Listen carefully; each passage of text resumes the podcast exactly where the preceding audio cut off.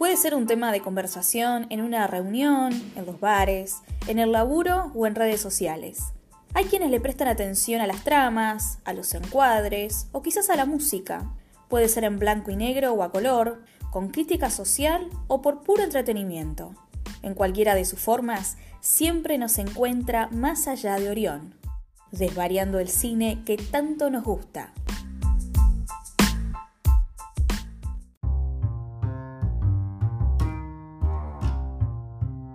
Hola, ¿cómo andan? Arrancamos el sexto episodio de Más allá de Orión.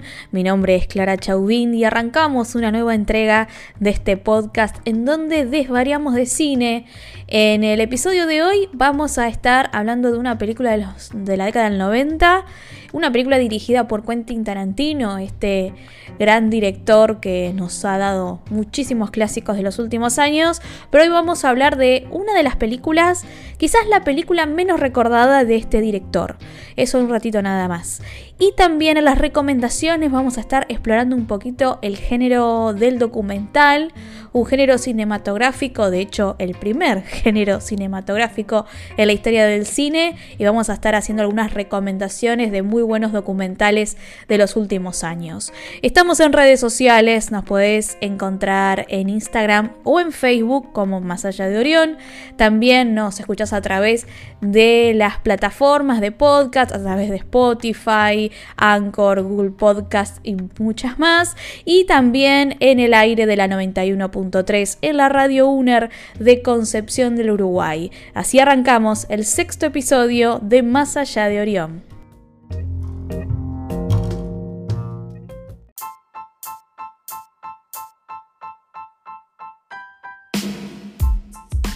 En la década de los 70 hubo un movimiento cinematográfico que marcó una era para la cultura afroamericana. Se trató de Black Exploitation, un subgénero del cine de explotación pensado por y para la comunidad afroamericana, que fue fruto directo del Black Power y del movimiento por los derechos civiles de aquel entonces. Se trataban por lo general de policiales y películas de acción, de temáticas urbanas y callejeras, con mucho afro y música soul y funk, que buscaba salir de los estereotipos del cine blanco mainstream. Algunos de los títulos más aclamados fueron Shaft, Coffee, Superfly, Blácula, Sweet Sweetback Badass Song, entre muchas otras.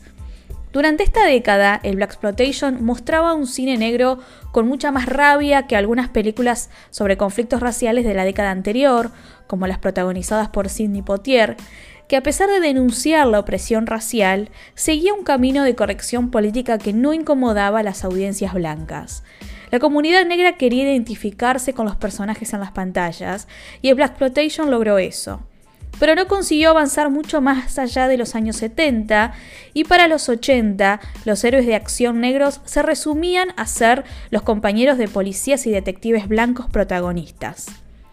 Algunas décadas después, en los 90, un joven director en ascenso era fanático absoluto del subgénero y también quería hacer su homenaje y tratar de revivirlo de las cenizas.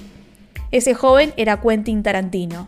Para mediados de los 90, el director ya se había despachado con Perros de la Calle, que fue su gran debut, seguida de Pulp Fiction, la película que le dio fama mundial, el Palma de Oro en el Festival de Cannes y su primer Oscar a Mejor Guión Original. Además, gracias a su carisma y verborragia, el mismo Tarantino era todo un personaje que gustaba de aparecer en cámara.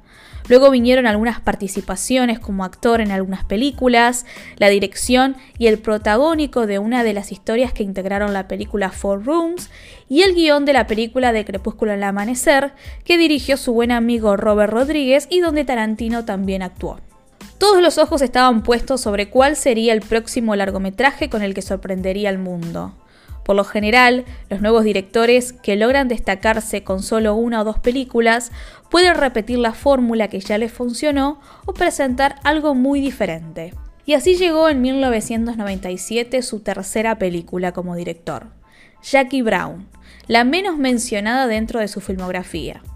Se trató de una adaptación, la única que el director ha realizado, de la novela Ron Punch de Elmore Leonard, en la novela, el nombre de la protagonista era Jackie Burke y era blanca, dos aspectos que Tarantino decidió modificar en la adaptación. El protagónico estuvo a cargo de la actriz Pam Grier, la musa indiscutible de Black Exploitation, quien resurgía en la gran pantalla 20 años después de éxitos del subgénero como Coffee y Foxy Brown. En tiempos en que no era un tema en debate la falta de buenos personajes femeninos y los estereotipos en que muchas veces caían las mujeres dentro de las historias, el director más aclamado de ese entonces eligió contar la historia de una mujer negra y pasada los 40 años. Jackie Brown fue la primera de las heroínas badas en la obra de Tarantino, antecediendo a Beatrix Kiddo de Kill Bill o Joanna Dreyfus de Bastardo sin Gloria. La película cuenta la historia de Jackie Brown, una azafata de vuelo que, ante la falta de dinero, realiza paralelamente trabajos de correo para Ordell, un mafioso y traficante que es buscado por la policía. Esta labor clandestina no parece traerle ningún problema hasta que un día es sorprendida en la aduana y acusada de tráfico de drogas y evasión. Para evitar ingresar en prisión, la policía solo deja a Jackie una salida, ayudarles a atrapar a Ordel, así la protagonista de la historia se verá entre la amenaza de un largo periodo en prisión y las posibles consecuencias que le puede provocar traicionar a un peligroso criminal. El reparto se completó con Robert Foster, otro actor que había sido exitoso en los 70 con una serie de televisión y que fue rescatado del olvido gracias a esta película y hasta obtuvo una nominación al Oscar a Mejor Actor de Reparto. También estuvo el infaltable Samuel Jackson, que interpreta a Ordell, Robert De Niro, Bridget Fonda y Michael Keaton como el agente Ray Nicolet, que como dato curioso, este mismo personaje, Michael Keaton, vuelve a encarnarlo un par de años después en la película Out of Sight de Steven Soderbergh. Aquí también se inició el reflejo de muchas de esas obsesiones cinéfilas de Tarantino. Así como Jackie Brown es un homenaje al Black Exploitation, Kill Bill lo fue para el cine asiático, también el slasher en Dead Proof, el viejo cine de la Segunda Guerra Mundial en Bastardo sin Gloria, el western en Django Unchained y Los Ocho Más Odiados, o la cultura del cine y la televisión de la década del 60 en la más reciente Era una vez en Hollywood. Al momento de su estreno, Jackie Brown tuvo una muy buena llegada con la crítica, pero dejó a muchos desorientados en comparación con el resto de las películas de Tarantino anteriores y posteriores a esta, no caló tan profundo dentro de la cultura popular. Quizás no repetir la fórmula de las dos películas anteriores fue algo que le jugó en contra, pero el director pudo demostrar una mayor expansión de su talento. Si observamos las nueve películas de Tarantino en el portal IMDB, Jackie Brown es la que menos puntaje rankea, incluso por debajo de las más recientes Eras una vez en Hollywood, que en mi opinión no es la mejor película que nos ha dado el cineasta. Si bien la historia continúa en la senda de crímenes, mafias, alianzas y traiciones, en Jackie Brown no hay un sobreexceso de violencia como el corte de oreja a un policía en Perros de la Calle o el accidental disparo de Vince Vega dentro de un auto que hace volar la tapa de los sesos a quien llevaban secuestrado. Es quizás una de las películas más incomprendidas del realizador y en un tiempo en donde era una gran apuesta llevar adelante una historia con un personaje femenino y de mediana edad como protagonista. Jackie Brown tiene un ritmo diferente, menos vertiginoso, con largos diálogos y donde la historia se va construyendo de a poco pero con mucha profundidad. Algunos críticos hasta la catalogaron como la película más madura de Tarantino. Incluso hay un mayor lugar para el romance, sin caer en lugares comunes ni cursilerías, como lo que sucede entre la protagonista y Mac Cherry, el personaje de Forster, como dos personas adultas que podrían vivir una relación si tan solo se hubiesen conocido en mejores circunstancias. Y ese es otro de los rasgos que se distinguen en este largometraje.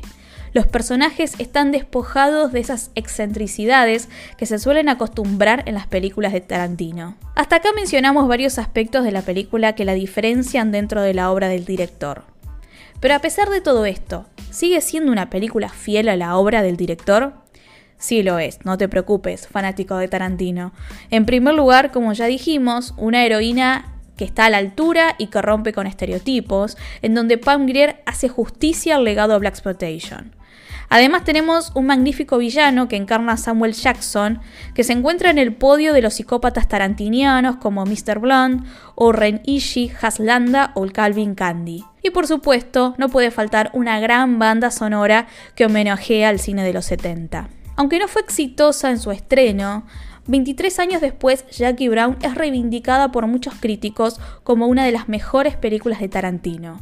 Merece ser descubierta y revisitada, en especial en estos días donde quedamos a la espera de lo que será la décima película del director, que, como ya viene anunciando desde hace tiempo, será la última de su filmografía antes de retirarse. Pero además de todo eso, por el inolvidable personaje femenino que le da nombre, que termina siendo una gran reivindicación feminista casi sin proponérselo. En la actualidad, y a partir del movimiento Me Too en Estados Unidos, y en especial dentro de la industria del cine, la atención está centrada en presentar protagonistas mujeres despojadas de estereotipos, aunque muchas veces parece ser algo forzado y que responde más a una corrección política que a una demanda genuina. Pero ese será tema de debate para un próximo episodio.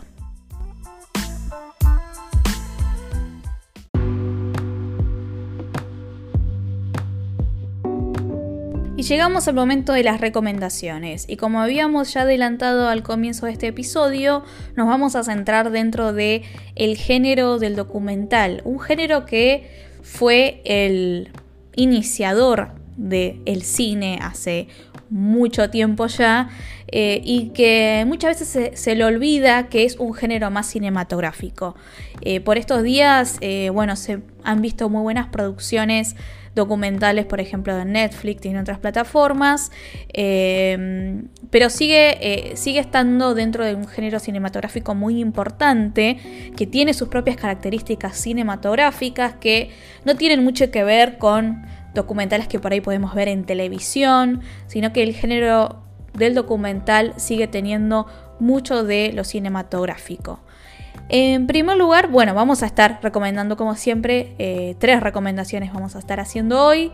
Primero, arrancamos con Paris is Burning, un documental del año 1991 de Jenny Livingston. Es un documental este, que ya es un clásico por estos días y que se centra en la escena trans y LGBT en la ciudad de Nueva York y, sus, y esta subcultura. Este, particularmente a de las las trans y los gays de, eh, de los barrios bajos de Nueva York, eh, de la comunidad afroamericana y la comunidad latina, que estaban totalmente, totalmente fuera del sistema, en donde estaban atravesados por muchísimas cuestiones como el racismo y la pobreza, pero así todo...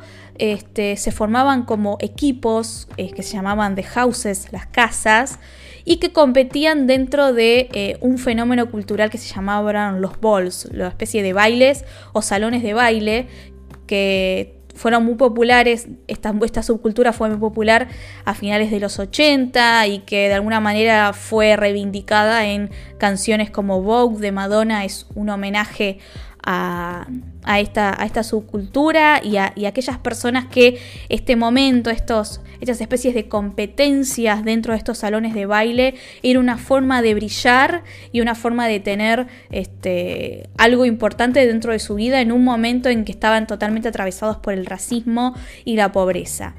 Eh, hace pocos años Fox hizo una serie que se llama Pose y que es un muy buen reflejo de eh, lo que fue este momento para esta subcultura eh, en Nueva York, trans, travesti y, gay, eh, que además, bueno, como dijimos, atravesados por cuestiones de racismo, de pobreza.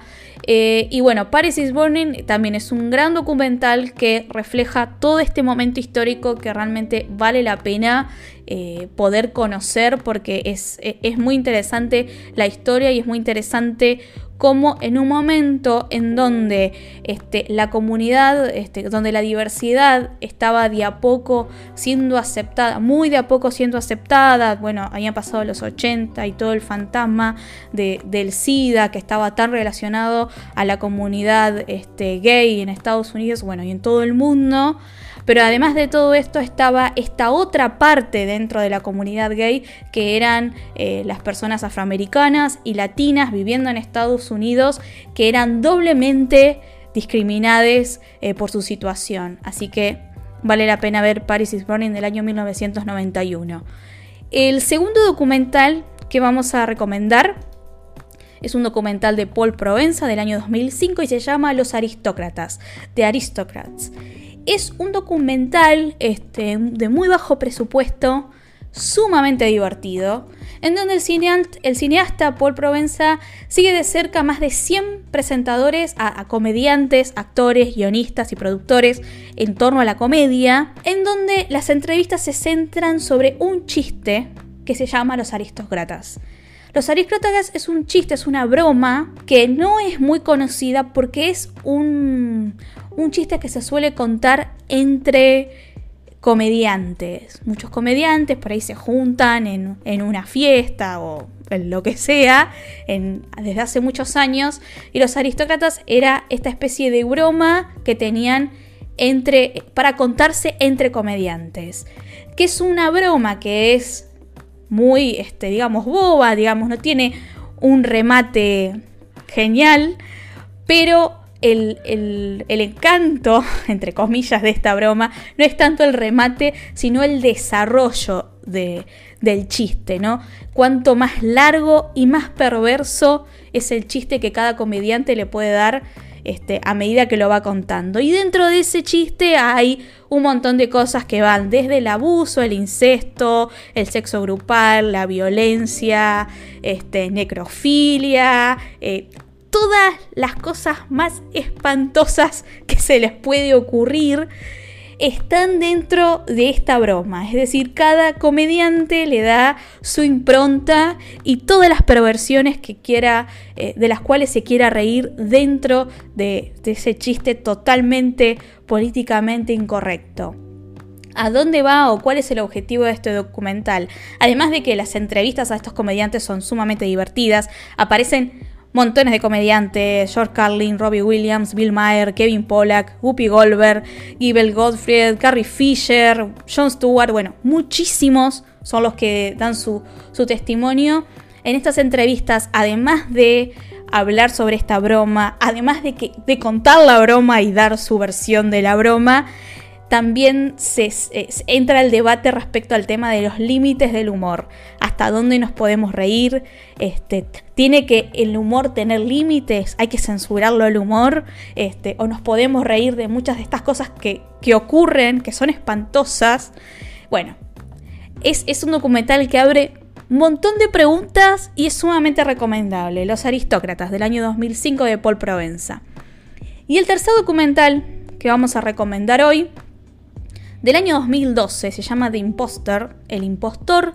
El director es Bart Lighton. Es complejo este, este documental, es complejo y además tiene un suspenso como si fuese un policial que este, no le envidia nada a cualquier thriller que ande por ahí. Narra la historia de un joven que se llamó Frédéric Bourdain, un estafador francés que engañó a una familia de Texas para que crean que él era el hijo que había desaparecido unos años antes. ¿Cómo viene la historia? En el año 1994, un niño de 13 años llamado Nicholas Barclay desapareció de su casa en San Antonio, Texas.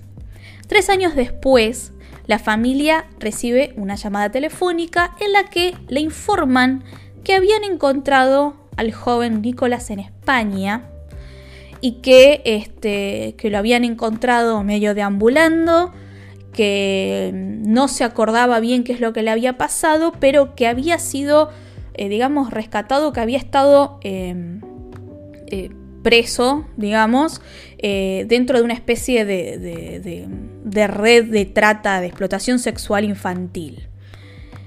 Entonces se contactan con la familia, dicen que este joven apareció diciendo quién era y el, este, Francis Bourdain, haciéndose pasar por, por Nicholas Barclay, porque él había visto, este, en algún lado había leído que este joven había desaparecido, entonces decidió decir que él era Nicholas Barclay.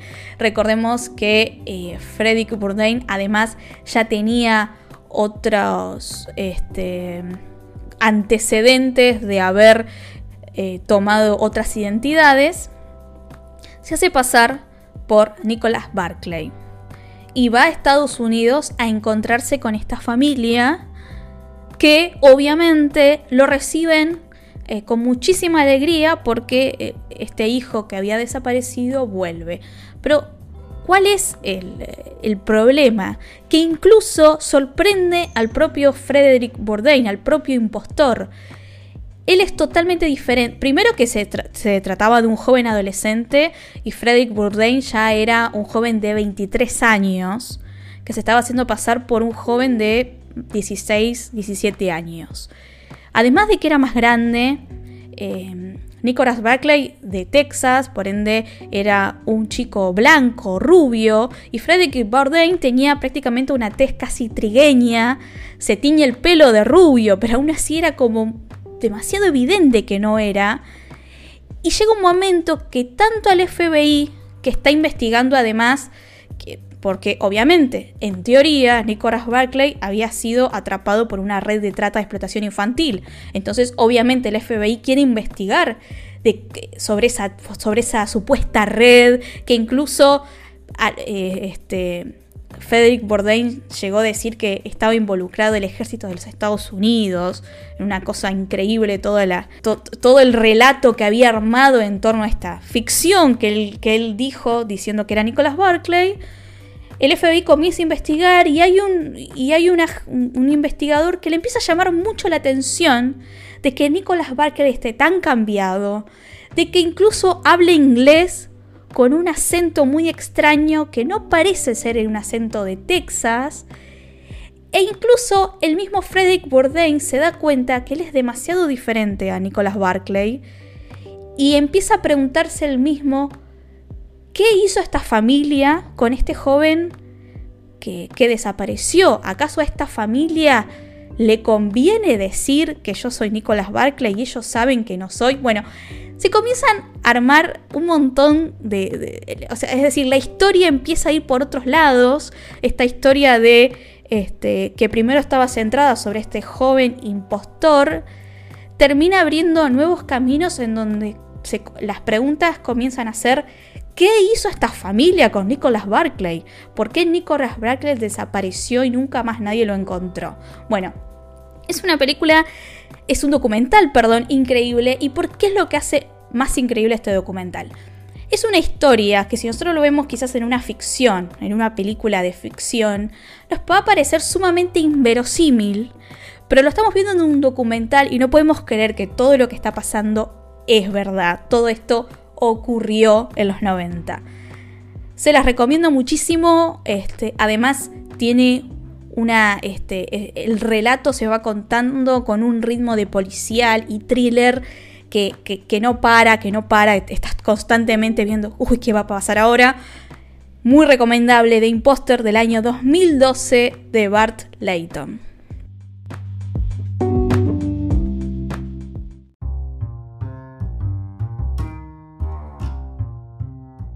Y así llegamos al final de este sexto episodio de Más allá de Orión. Recuerden escuchar los episodios anteriores si se los perdieron, los pueden encontrar en las plataformas, en Spotify, Anchor, Google Podcasts.